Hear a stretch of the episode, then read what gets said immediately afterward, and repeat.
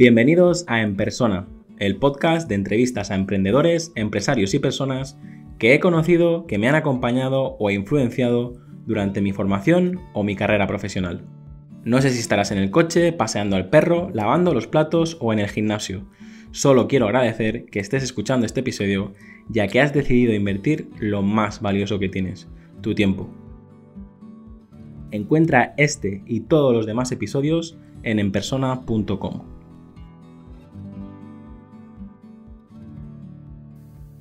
Bienvenido, Ruye. ¿Cómo estás? Hola, Jaume, ¿qué tal? ¿Cómo estás? Un placer. Estamos los dos arrancando, ¿no? después de, de, vacaciones y bueno, tenía muchas ganas de hablar contigo porque la verdad que muchos de los libros que he leído estos últimos siete años creo que, alguno importante ha pasado por tus manos. Además, em, sigo un poco esta nueva etapa con, con tu método y, estas iniciativas que haces más con, con tu marca personal y bueno, eh, a ver si, si, luego podemos hablar un poquito sobre esto. Pero, ¿qué te parece si le damos caña a las preguntas? Claro, cuando quieras. ¿Qué libro recomendarías y en qué formato te gusta leer? Yo leo en papel y en digital muy indistintamente. Generalmente cuando leo por placer, me gusta sobre todo leer novelas, leo en papel y, generalmente me compro los libros en papel porque estoy en una librería y veo alguno que me gusta y tal. Y luego de trabajo suelo leer en digital porque los autores me suelen mandar, bueno, me mandan siempre el manuscrito en digital, en Word, y luego yo lo que hago es cuando lo recibo en Word me lo paso al Kindle eh, con la función esta de Kindle Convert, ¿no? que te lo, te lo, convierte automáticamente en móvil, el formato de Amazon, y, todos los manuscritos los leo, en, los leo en, el, en el Kindle y ahí puedo ir apuntando las cosas para luego comentarle al autor, ¿no? sube aquí, baja, está repetido, etc. Con lo cual mm, me resulta bastante indistinto. Hay veces que cuando si viajo, si tengo un viaje en avión y tal y estoy muy enganchado con algo, pues lo compro en digital para poder llevarme lo que pese menos. Pero la verdad es que no, es como los, eh, yo que soy catalán, ¿no? Creo que tú también hablamos catalán, castellano indistintamente, a veces en la misma reunión y no te das cuenta, pues lo mismo. Leo en papel y en digital indistintamente sin darme mucha cuenta. Incluso a veces en el móvil, ¿no? Cuando tienes que, hay autores que te mandan los, los capítulos ah, por WhatsApp y los lees en el móvil y le comentas rápido, con lo cual no. todos los formatos, en realidad. ¿Cómo ves el boom de los audiolibros eh, en estos últimos años? Pues yo, yo estoy muy contento con el boom de los audiolibros. En Estados Unidos hace mucho tiempo ya que funcionan y funcionan muy bien. Y ahí funcionaban muy bien sobre todo porque eh, en Estados Unidos se, da lo que, lo que en inglés llaman commuting, ¿no? Eh, ir del trabajo a la oficina. En Estados Unidos, no todo el mundo, ¿no? Pero mucha gente vive en los suburbios y luego se desplaza y tiene una hora, hora y media de, de coche hasta llegar a, al trabajo. Esto lo vemos, las típicas fotos de carreteras en Los Ángeles, ¿no? Autopistas en grandes ciudades. Luego la gente aprovechaba este commuting, este ir y volver al trabajo para eh, escuchar audiolibros. Aquí en España no tenemos tanto commuting eh, y nunca había arrancado en España ni en Europa. De hecho, en Europa los únicos que utilizaban audiolibros eran los camioneros de larga distancia.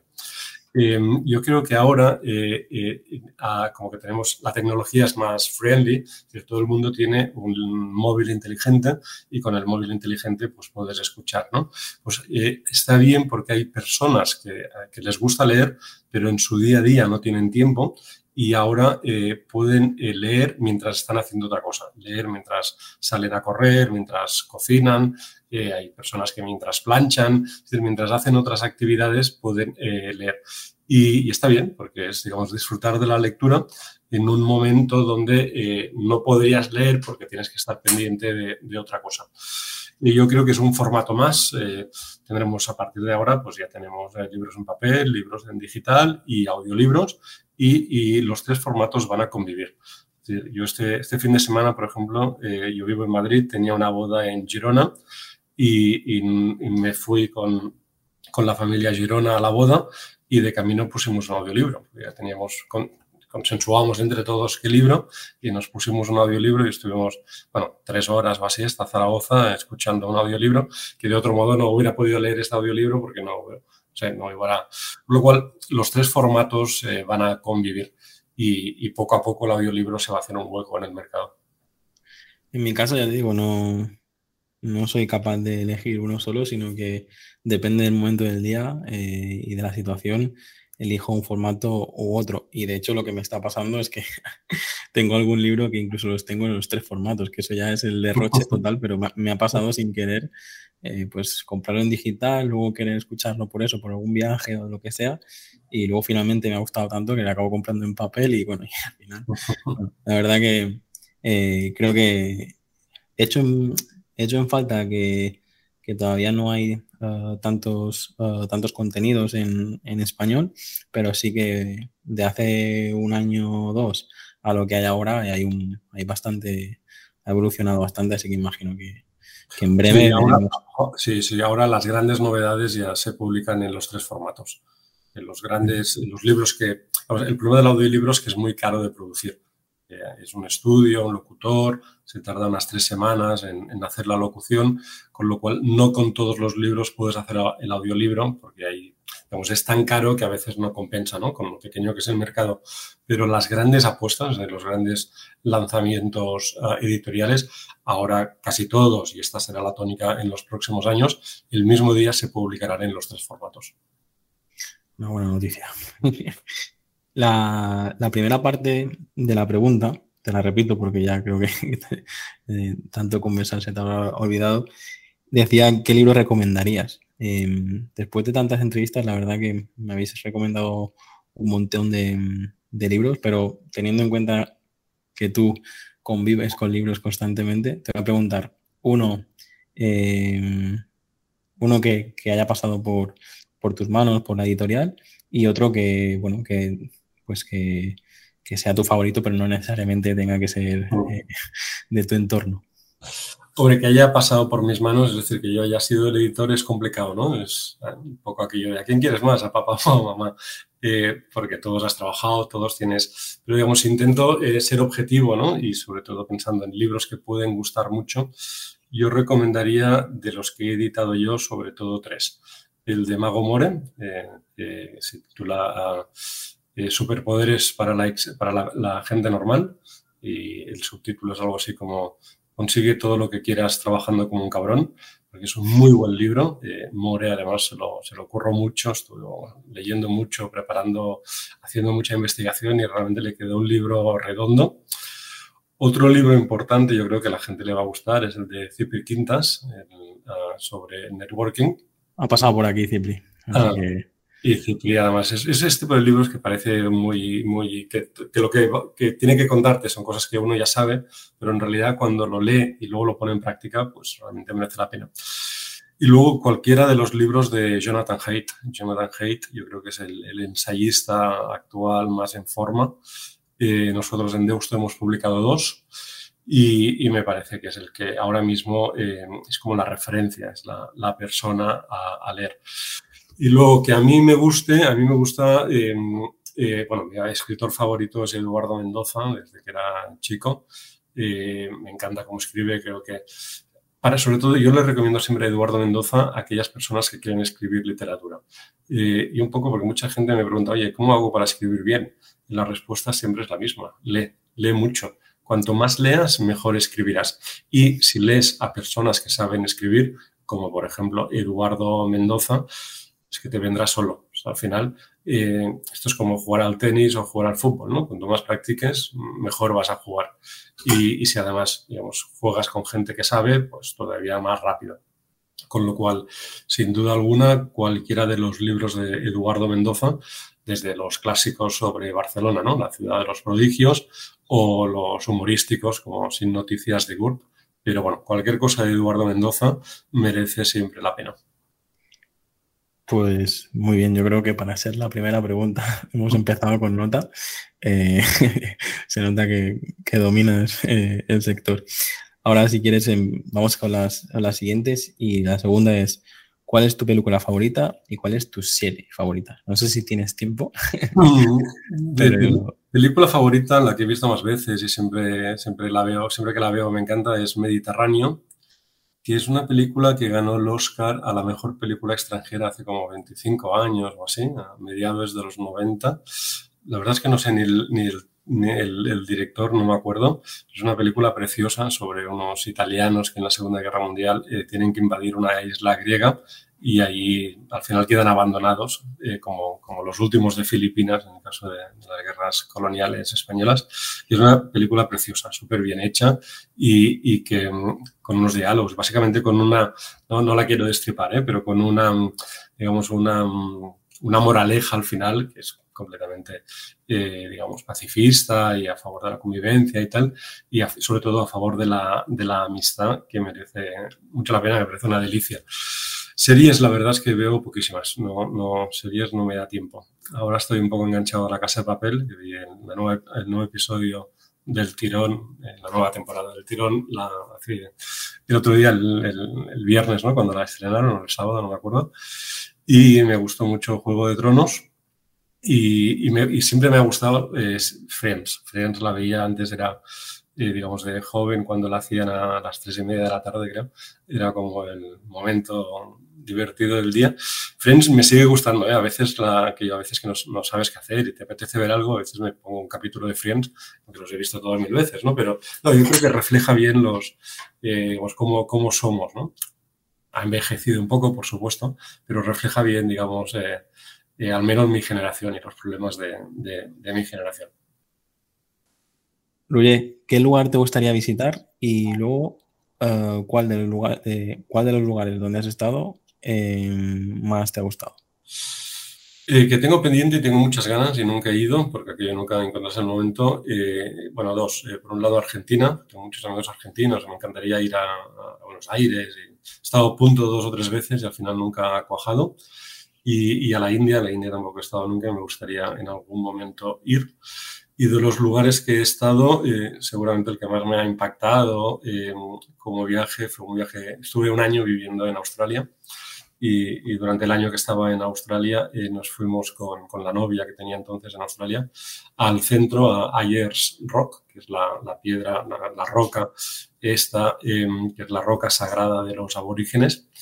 que me impresionó bastante desde todo el viaje, porque estás, son kilómetros y kilómetros de desierto, con, con hay de todo, hay vacas, eh, suel, um, vacas uh, en libertad, elefantes, jirafas, bueno, vas cruzando el, de, el, desierto, se te van cruzando por la carretera, son kilómetros y kilómetros de nada y sobre todo los aborígenes, ¿no? porque es un pueblo, se los ves ahí en los, uh, en las, en los pueblos aborígenes y, y la verdad es que me impresionó bastante cómo, cómo son, ¿no? porque son digamos, una cultura completamente distinta a la nuestra y porque estuvieron aislados durante muchos siglos y, y, y se quedó la historia ahí parada. ¿no? Los problemas que tienen, cómo conviven, cómo digamos, los, australianos han intentado que no sean como las reservas americanas, ¿no? que no, digamos que se puedan más o menos integrar, no, realmente no, no ocurre, pero es como, es como de algún modo y salvando todas las distancias, es como el Ministerio del Tiempo, ¿no? El Ministerio del Tiempo, es como si te cogieran y te dejaran en un poblado hace 3.000 años. Y de golpe todo es un, poco, eh, es como si hubiera parado el tiempo, ¿no? Y, y recuerdo, yo era joven, ¿eh? tenía 19 años o 20, eh, pero me impresionó, me impresionó bastante.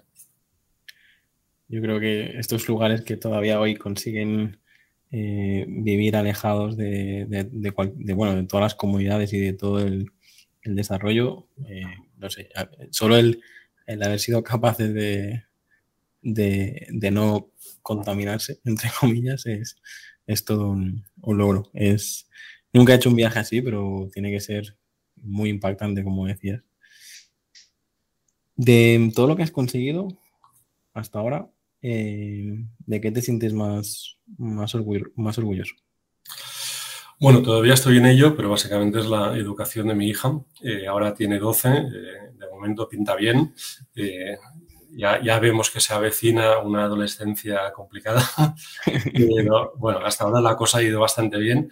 Em, y no, la verdad sí, lo que estoy más orgulloso es de, de, de haberla criado, educado, de, que sea como es, que es ella misma, sin, es libre, hace lo que quiere, piensa lo que quiere, eh, viste como quiere y, la verdad es que estoy muy, muy orgulloso de ella, saca súper buenas notas, es educada, bueno, la verdad es que muy bien. Es una tarea incompleta porque, claro, supongo que a partir de los 18 ya, ya, ya, ya volará sola, ¿no? Y luego sí que podremos saber si, si lo hemos hecho bien o lo hemos hecho mal, eh, con lo cual, eh, y ahora además viene lo más duro, con, con no podemos decir que, sea misión cumplida, pero sin duda eh, educar, a, educar a, un hijo, una hija en este caso.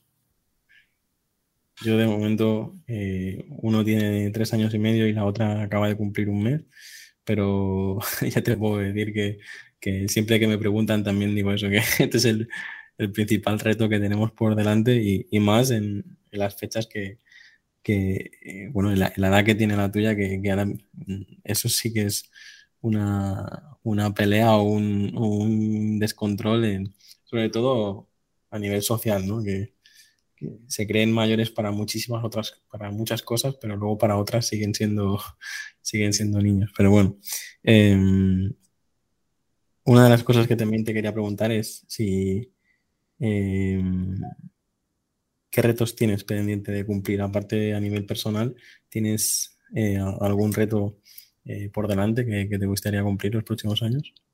Sí, hombre, en lo profesional mi mayor reto ha sido siempre eh, publicar a Mancio Ortega. Eh, no lo he conseguido y no lo voy a conseguir porque ha dicho él siempre que no.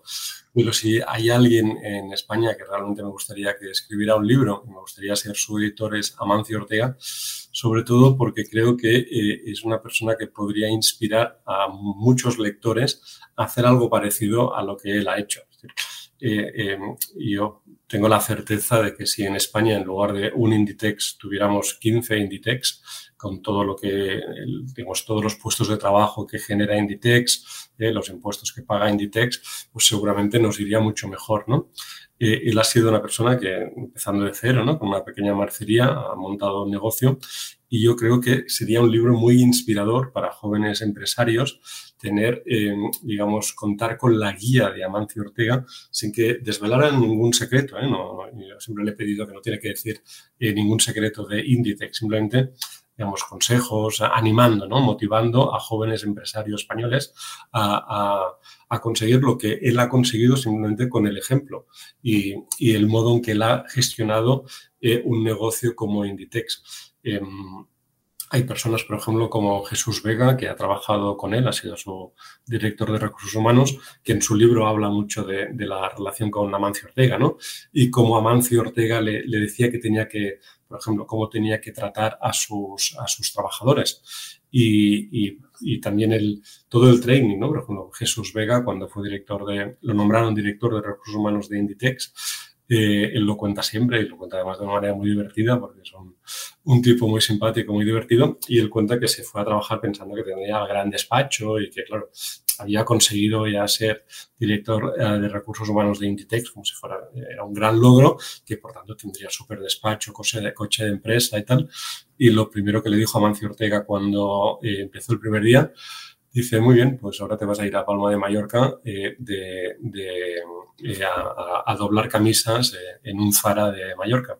Y los primeros seis meses estuvo doblando camisas. Y era el director de recursos humanos, ¿no? Dice, no, tú empiezas como abajo, como todo el mundo, tienes que aprender el negocio, irás eh, rotando por varias tiendas y varias responsabilidades.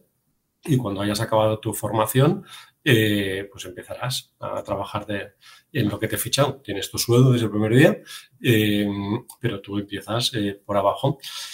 Y, y, cuenta además muchas anécdotas, ¿no? Cuenta muchas anécdotas, no me quiero extender, ¿eh? pero una muy rapidito que me parece muy uh, paradigmática.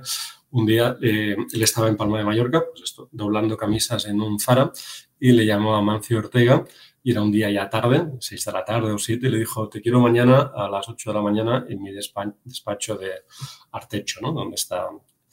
Claro, y él dijo, hombre, pues mañana por la mañana, no, tú ven mañana por la mañana.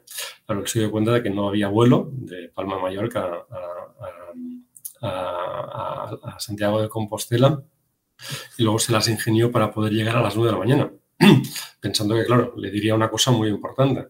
Luego se buscó un ferry, llegó a Valencia, en, Valencia eh, alquiló un coche, estuvo conduciendo toda la noche, hasta que justo a las 8 de la mañana consiguió llegar y fue al despacho y le dijo, Amancio, ¿qué es esto tan importante que me querías decir?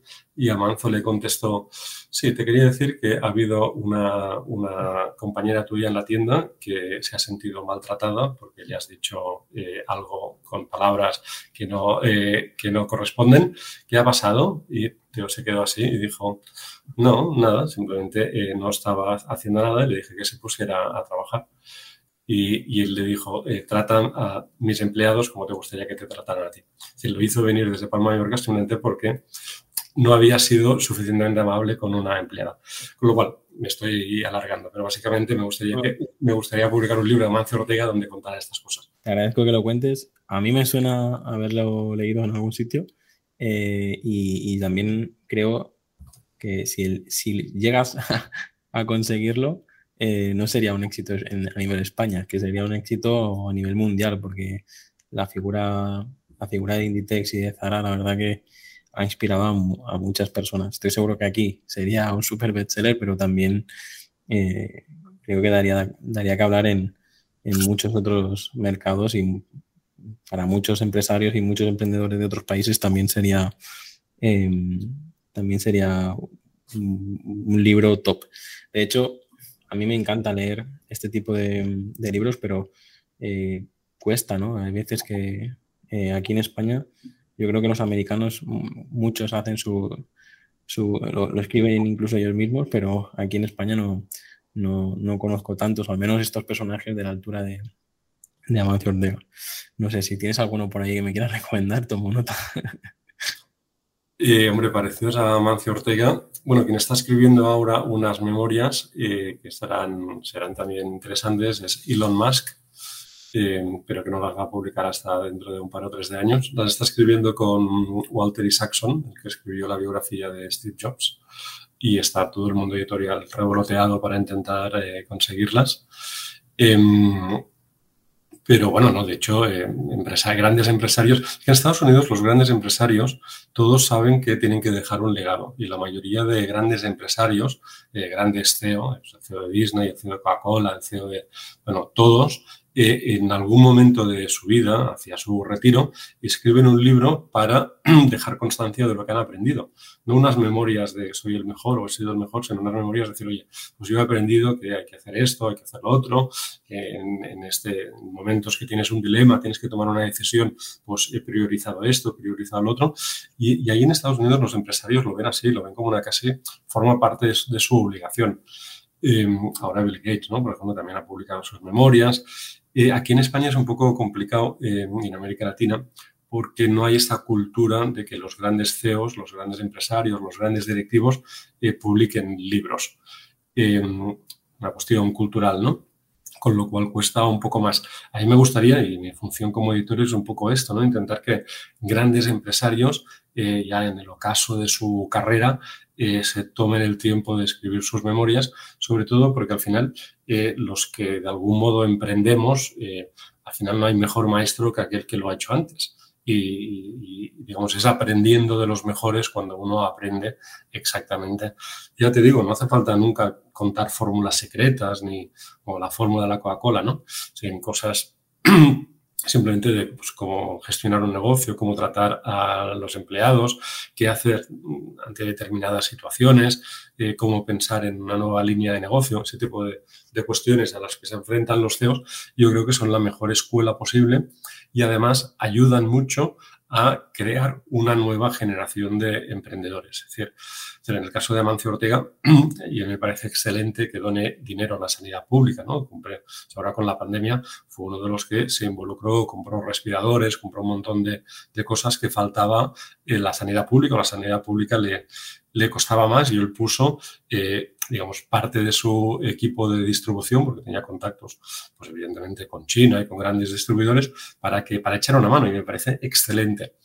Y lo que le digo siempre es, oye, echa una mano también con un libro porque habrá muchos emprendedores que te leerán y gracias a ti, quizá dentro de unos años, pues lo que decía antes, ¿eh? no solo tenemos un, un, Inditex, sino que tenemos 10. Y si España en lugar de un Inditex tuviera 10, pues evidentemente eh, sería otro país. A mí lo que más me gusta de este tipo de libros, pues en el caso de Nike o Netflix o los que he leído estos últimos años, no es, no espero que me, que me digan la fórmula secreta de los negocios de éxito, pero lo que creo que más aprecio es eh, que, lo, que lo humanicen, ¿no? Que te cuenten historias o que te cuenten anécdotas eh, de su día a día que, que como que bajan un, poco el...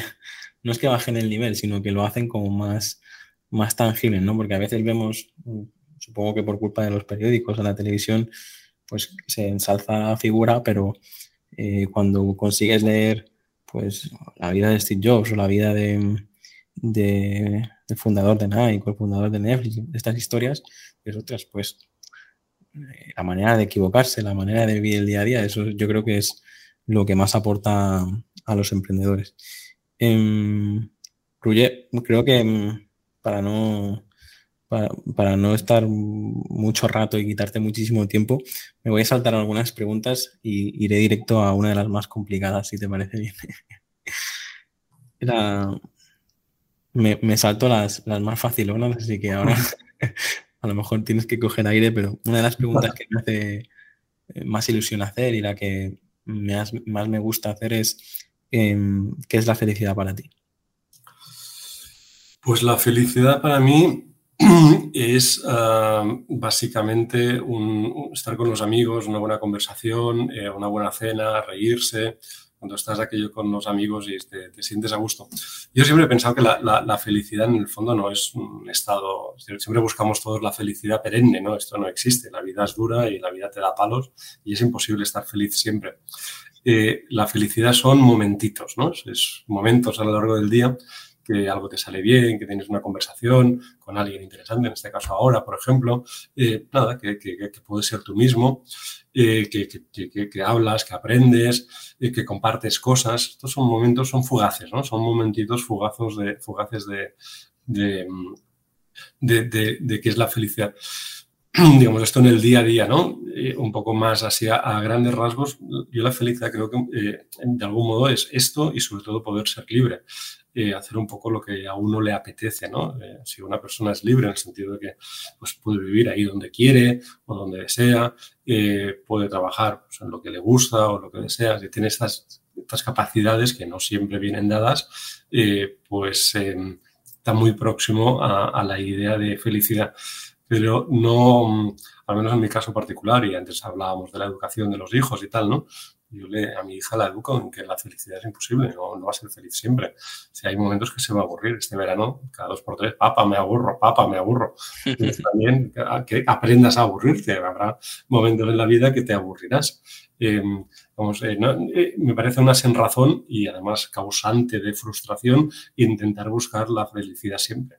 La felicidad perenne no existe. Pues eres feliz cuando digamos, puedes hacer un poco aquello que, quieres, ¿no? aquello que te pide el cuerpo, aquello que te apetece, pero sabiendo que la felicidad feliz no, está, no, es imposible, la felicidad perenne, perdona, es imposible porque, porque la vida no es fácil, la vida es muy dura, siempre lo ha sido y siempre lo será. Eh, no, nos engañemos. Yo, bueno, después de más de 100 definiciones de felicidad, eh, la verdad que, que es difícil encontrar una única definición pero ahora no sé por qué, mientras hablabas he recordado en las, clases de guion de, cine que nos daban y siempre se decía, ¿no? El, viaje del héroe, es decir, si, toda la película fuera momentos perfectos, al final la gente se aburriría, ¿no? Como decías de tu hija, es decir, si no hay estos momentos eh, malos y momentos buenos, o sea, tiene que tener ese equilibrio para que para que para que haya este final, ¿no? Si, si tú al personaje, eh, las típicas películas que hemos visto, pues Indiana Jones o tal, si no lo puteas al principio, perdón por la expresión, eh, el final de la película no te gustará precisamente porque, porque no sería entretenida, ¿no? Pues yo creo que eh, la felicidad es, es coincido completamente y, y, lo, que, lo que sí veo es que como que nos han educado, al menos las, las últimas generaciones, en modo Disney, ¿no? Que hay que constantemente ser felices y para mí hay que, eh, hay que encontrar el equilibrio, ¿no? Si, si en un momento eh, de aburrimiento, para no decir malo, probablemente luego no valoraríamos todo lo demás. Hemos hablado ya varias veces de, de tu hija y ahora me gustaría que, seguro que le has dado muchísimos consejos a ella, pero la siguiente pregunta es, si tuvieras delante a Ruye con 10 añitos, ¿qué consejo le darías? Pues eh, seguramente le, aconsejaría leer más. Es, parece una tontería, ¿eh? pero al final eh, las grandes verdades están en los libros, porque siempre hay alguien que ha pensado sobre, sobre, sobre el problema que tienes en cada momento antes. Em, yo siempre he leído mucho, eso me ha gustado, de hecho es lo que más me gusta y a lo que dedico, digamos, el tiempo libre y tal, pero tuve una época que leí mucho menos, de joven, de adolescente. Em, eh, donde, digamos, no estaba a, otras cosas, para entendernos, eh, yo le diría, oye, lee más, no pierdas el tiempo, eh, aprovecha el tiempo. Es al final, la lectura es, digamos, la mejor, el mejor alimento, ¿no? Em, y me hubiera gustado leer mucho más porque ahora sabría mucho más, sobre todo, todo me resultaría mucho más fácil. Em, pero sobre todo, no, solo, digamos, no solo leer más, sino aprovechar el tiempo. Eh, te das cuenta a medida que vas creciendo que lo peor que puedes hacer es no aprovechar el tiempo. Y, ahora intento aprovecharlo al máximo, ¿no? Pero he tenido épocas de mi vida, sobre todo cuando era adolescente, incluso durante los 20 y tal, eh, que digamos perdía bastante el tiempo y con cosas bastante estúpidas que no, que no hacía, que no, era lo cómodo y lo que apetecía en aquel momento, pero sin duda alguna no, no era lo más eh, provechoso con lo cual, básicamente, para resumir, aprovecha, eh, le, diría, aprovecha el tiempo, eh, vida solo hay una, y lee todo lo que puedas, porque cuanto más leas, más fácil te irá en la vida. Con todo lo que has leído y tal, ¿recomiendas algún hábito de lectura? Es decir, ¿crees, crees que eh, hay alguna dieta a seguir para, ser un buen lector? Porque yo, por ejemplo, sí que he conseguido el hábito de leer todas las mañanas eh, pues eso, cuando sale el sol, con el primer café a las 6 de la mañana así, y a mí me, da la energía suficiente como para, para arrancar el, día, ¿no? Los días que a lo mejor me he quedado dormido y no, no, he podido tener ese momento de leer y tomarme café y mi rutina, noto como que como ya todo el día va mal, ya, ya vas tropezando todo el día, reunión tras reunión, ya no, ya no he tenido ese momento. Eh, porque para mí yo creo que leer es meditar también, ¿no? Creo que entro en ese momento. Tú, tienes tu, hábito de lectura de nocturna, de por, la tarde, por la mañana, no sé si puedes eh, Sí, yo leo por las noches. Eh, bueno, los fines de semana leo casi todo el sábado por la tarde, domingo por la tarde, depende de, las, de lo que tenga, ¿no? Si tengo alguna comida con amigos o alguna cosa, pero básicamente el fin de semana lo dedico a leer y las noches a leer. no, yo no tengo ningún secreto, yo siempre digo que hay que leer por placer. Y, por ejemplo, eh, sin repetirme, ¿eh? pero a mi hija de 12 años le cuesta leer y no la obligo, ya, ya, encontrará el momento. lo peor que podemos hacer es leer por obligación, ¿eh? porque si no lo disfrutamos, luego no, no nos va a gustar. Em, yo lo que hago es leer por, por como te diría, por betas, ¿no? esto es como una mina, ¿eh? En una mina vas encontrando betas y vas siguiendo esta beta. Y, yo voy por fases. Eh, em, leo un libro que me gusta mucho. De este libro eh, siempre hay dos o tres referencias de libros que están citados en el mismo libro o de autores que están citados en el libro que me despiertan interés y luego voy y los compro. voy a hacer una lectura como de como en el béisbol sería de base en base, ¿no? Leo un libro, me gusta, de lo que veo este libro, y así de algún modo tiene una continuidad, de no voy cambiando de, de un autor a otro, de un género a otro, sino que voy, voy haciendo de, digamos, siempre pienso que un libro me va a llevar a otro. Y, y mientras leo el libro, eh, siempre descubro alguno y ahí me compro pues los que dos o tres que, me, que acabo de descubrir en esta lectura y de este modo siempre están de algún modo relacionados. ¿Eh? porque claro, hay un autor que recomienda a otro, con lo cual es una forma de ir. Y yo, voy leyendo así, pero siempre por placer y, y, y sin obligarme nunca. Y a veces te tienes que obligar porque al principio hay, hay momentos, o sea, por ejemplo, un día por la noche, ¿no? Una noche típica, llevas todo el día trabajando eh, son las 10 de la noche, eh, la niña se ha acostado, ya tienes ahí un par de horas para ti. Claro, ahí tienes varias opciones. Puedes ver una peli, puedes ver una serie, eh, puedes entrar en Twitter eh, o en las redes sociales o puedes ponerte a leer. A veces lo que te pide el cuerpo es eh, ver una, una, peli o ver una serie chorras o ver un programa chorra de televisión o verte el partido de fútbol si hay partido de fútbol o, no sé, cada uno tal, ¿no? Y a veces la lectura no es lo que más te apetece, porque estás cansado, yo en mi caso llevo todo el día leyendo seguramente, pero yo me, conozco, ¿no? Y sé que al, principio me cuesta, pero luego lo agradezco. Si me voy a dormir habiendo leído dos horas, pues no sé, me duermo mejor generalmente. Si en lugar de leer dos horas me veo una peli o entro en Twitter, eh, me voy a dormir, eh, si entro en Twitter, cabreado, seguro. Eh, es, mi for, es mi somnífero, somnífero casi. Leo un par de horas y, luego me duermo súper enseguida, vaya. Y, ya te digo, a veces, claro, porque estás cansado, ¿no? El cuerpo igual te pide una cosa que no tengas que hacer tanto esfuerzo. Pero si haces este primer esfuerzo, empiezas a leer y luego te engancha, eh, luego ya no, ya no quieres dejar de leer, ¿no? Incluso te tienes que forzar para cerrar y, dormir, porque si no al día siguiente no te levantas. Con lo cual, no sé, ahí cada uno tiene, cada, como dice el dicho, cada maestrillo tiene su librillo, ¿no? Eh, mi, fórmula es esta, leer el fin de semana por placer, puro placer, la forma de descansar, y el fin de, y, por las noches para, para desconectar y, y, dejar de pensar, digamos, en el día a día.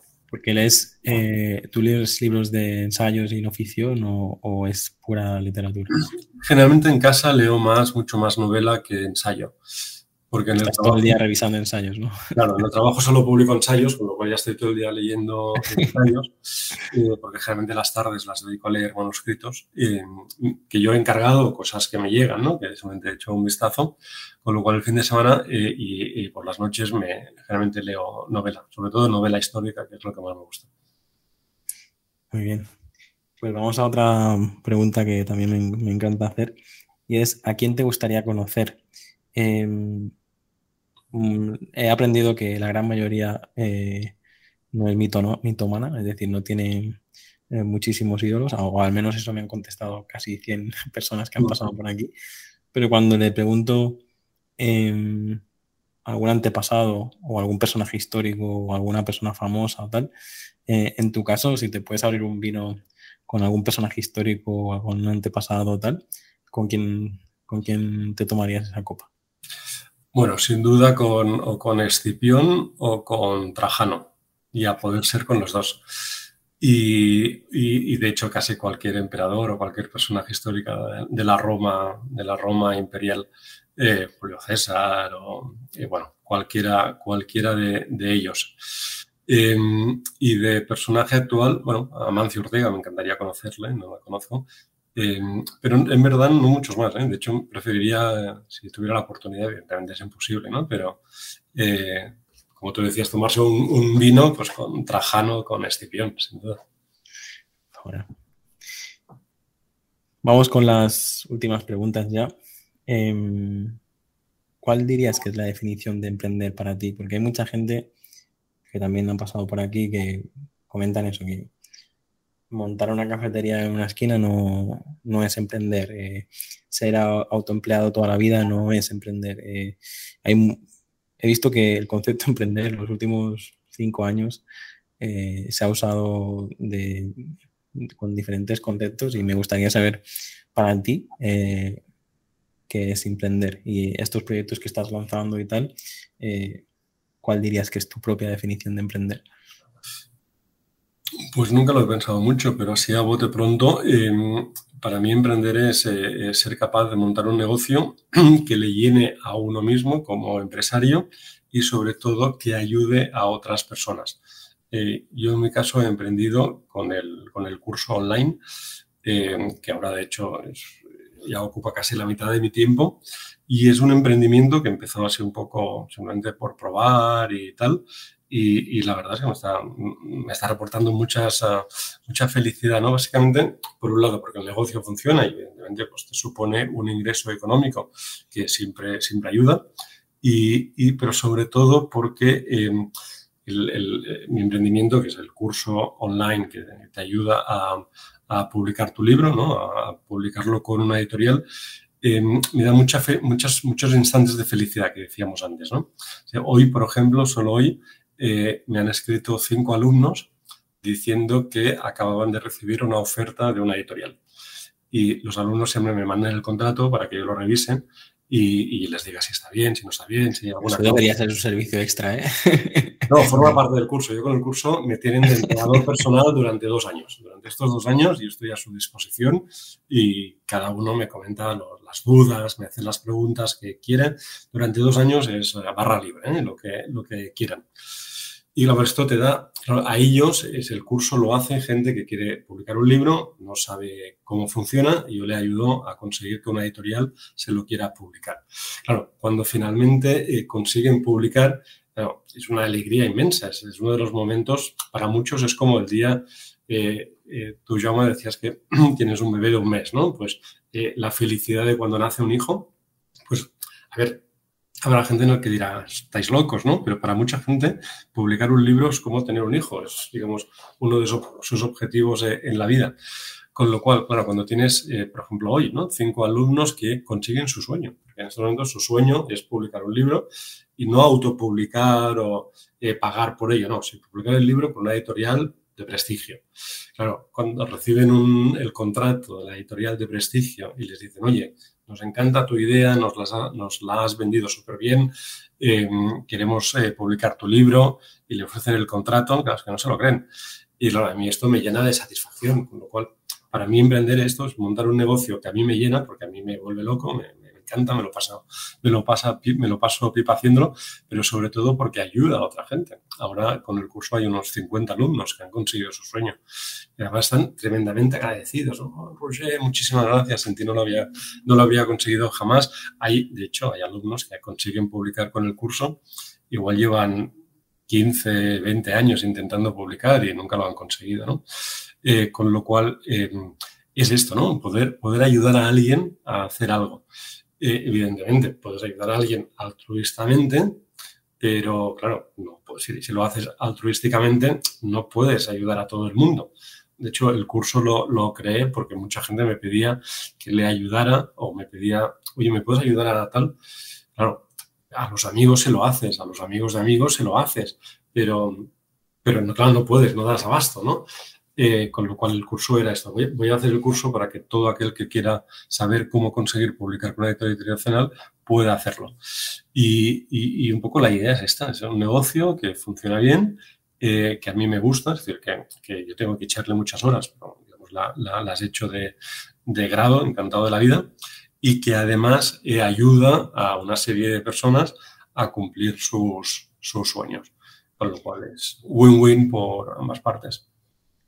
Yo lo que siempre digo es en, las consultorías es que tienes que tener visibilidad, credibilidad y rentabilidad y, yo creo que eh, con lo que, lo que queda claro es que Ruggiero Domingo tiene muchísima credibilidad en, en, este, en este nicho de mercado y yo creo que la gente que se pone en tus manos aprende muchísimo. Así que, eh, bueno, todas aquellas personas que, que lleváis años queriendo ser escritores, no, no autopublicado, sino trabajar con una editorial y que, y que bueno, hacer, ser escritor profesional, digamos, ¿no? Cuando, porque podemos decir que autopublicarse es el lado oscuro o, qué opinas tú sobre, sobre ese, ese camino? Em, bueno, yo creo que autopublicar es, es, una opción que está, digamos, de la mano de todo el mundo pero, pero que tiene un problema básico y es que cuando hemos, hay dos tipos de autopublicación. ¿eh? Hay la autopublicación en Amazon, donde tú no pagas nada y te autopublicas, y eh, hay la autopublicación en empresas de autopublicación, ¿eh? que son empresas que a cambio de que les pagues una cantidad de dinero te publican el libro.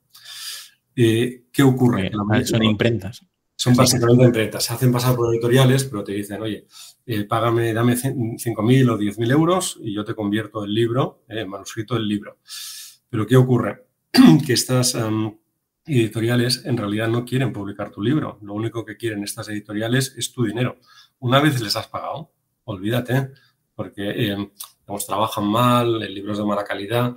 Y sí, tú consigues tener un libro y, no sé, igual decir a tus amigos que tienes un libro, pero el libro ni se vende, ni está en las librerías, ni ha sido corregido, acaba siendo una piltrafa. Claro, hay mucha gente que, no consigue, yo lo veo cada día, gente que no consigue publicar con una editorial tradicional, acaba publicando con estas empresas de autopublicación y luego se frustran, ¿no? Porque han pagado una cantidad de dinero tienen un número de, de ejemplares, sí, pero la editorial desaparece, una vez ha cobrado desaparece. El libro no está en ninguna librería, a veces no está ni en Amazon, con lo cual, aunque el autor intenta hacer un poco de promo, pues no tiene acceso a... La gente no lo puede comprar.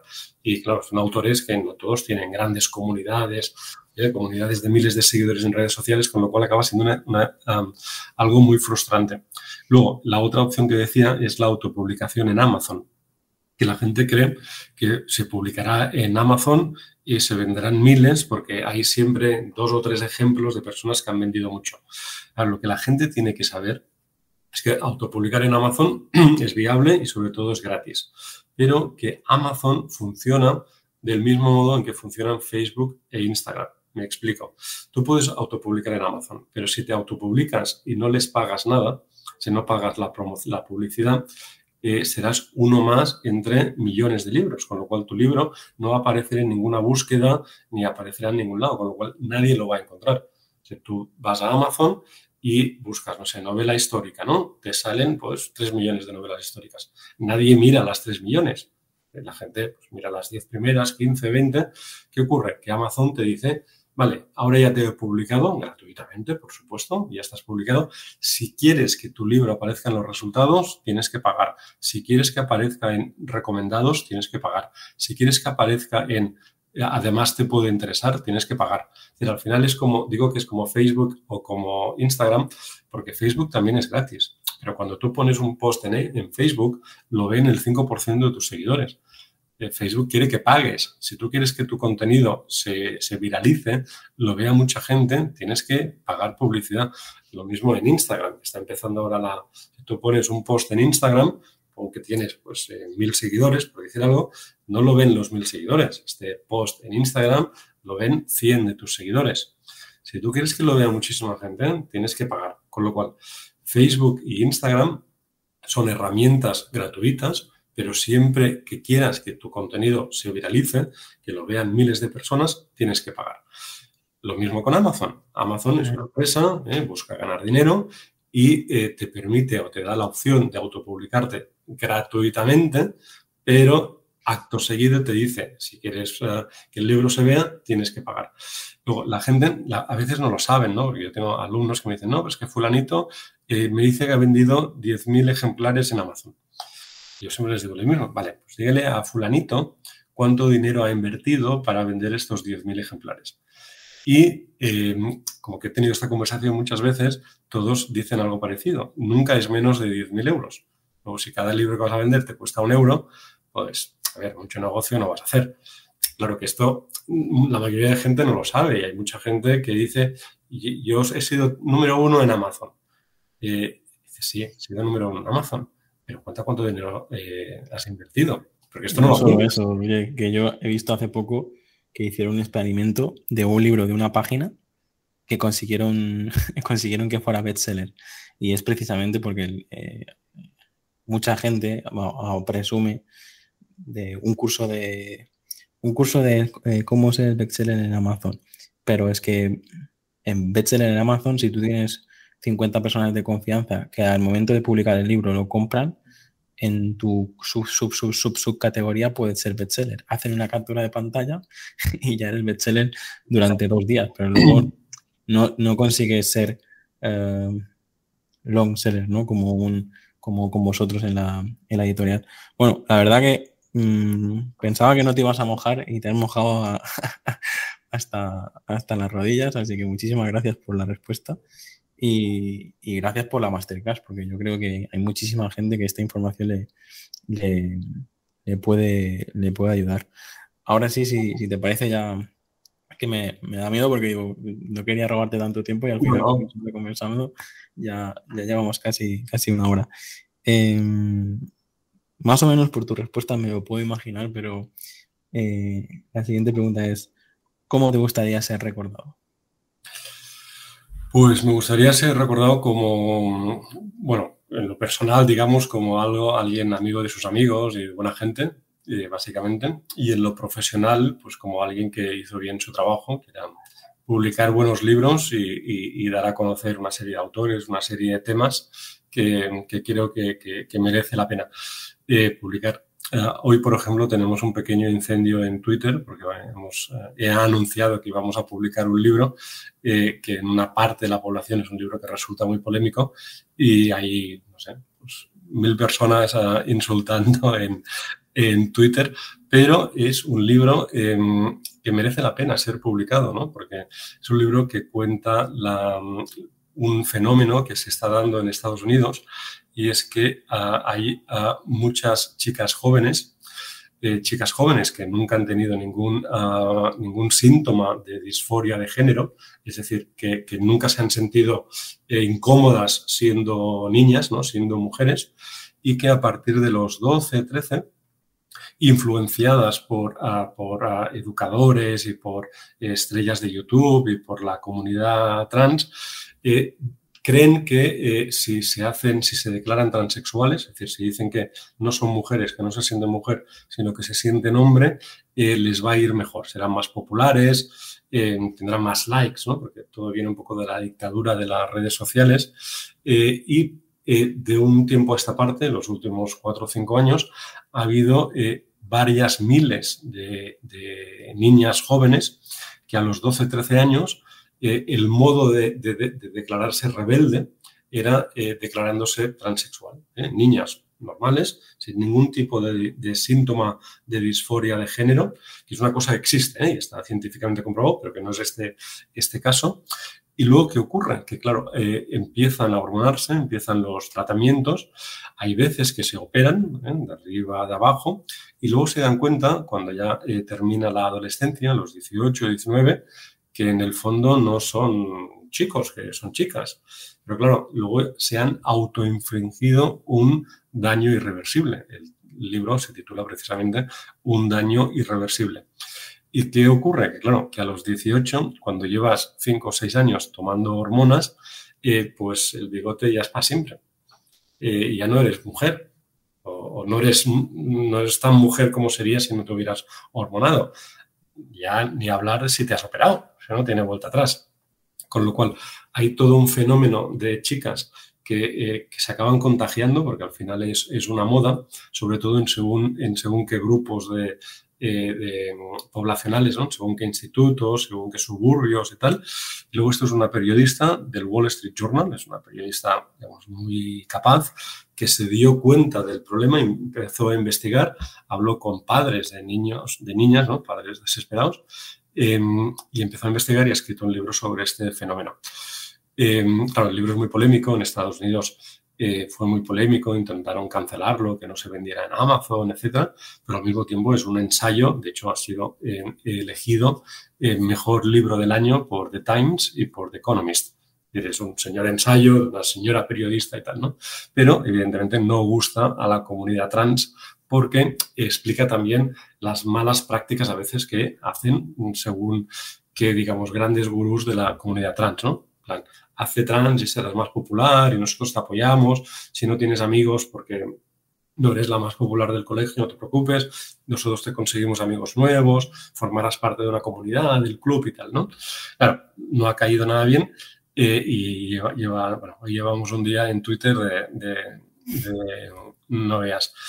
Pero bueno, son este tipo de libros valientes que yo creo que hay que publicar. Evidentemente, siempre hay alguien eh, a quien no le gusta que publique este tipo de libros, pero me gusta ya y, me estoy enrollando como siempre, ¿no? Pero la pregunta era, ¿cómo quisieras ser recordado como editor? Pues como un editor valiente que se atrevía a, publicar libros que denuncian o que describen una realidad social que te podrías encontrar tú con tus hijos, yo con mi hija, eh, en cualquier momento, ¿no? Y que, bueno, para que no ocurra, o al menos para saber que puede ocurrir y que te coja prevenido, yo creo que merece la pena, la pena publicar.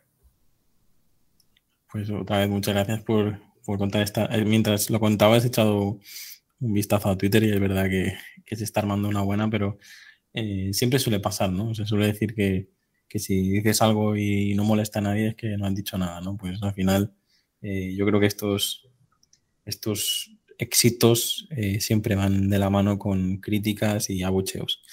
Em, ya para ir terminando, si tuvieras que decir una, frase, un, lema que te defina, ¿cuál sería?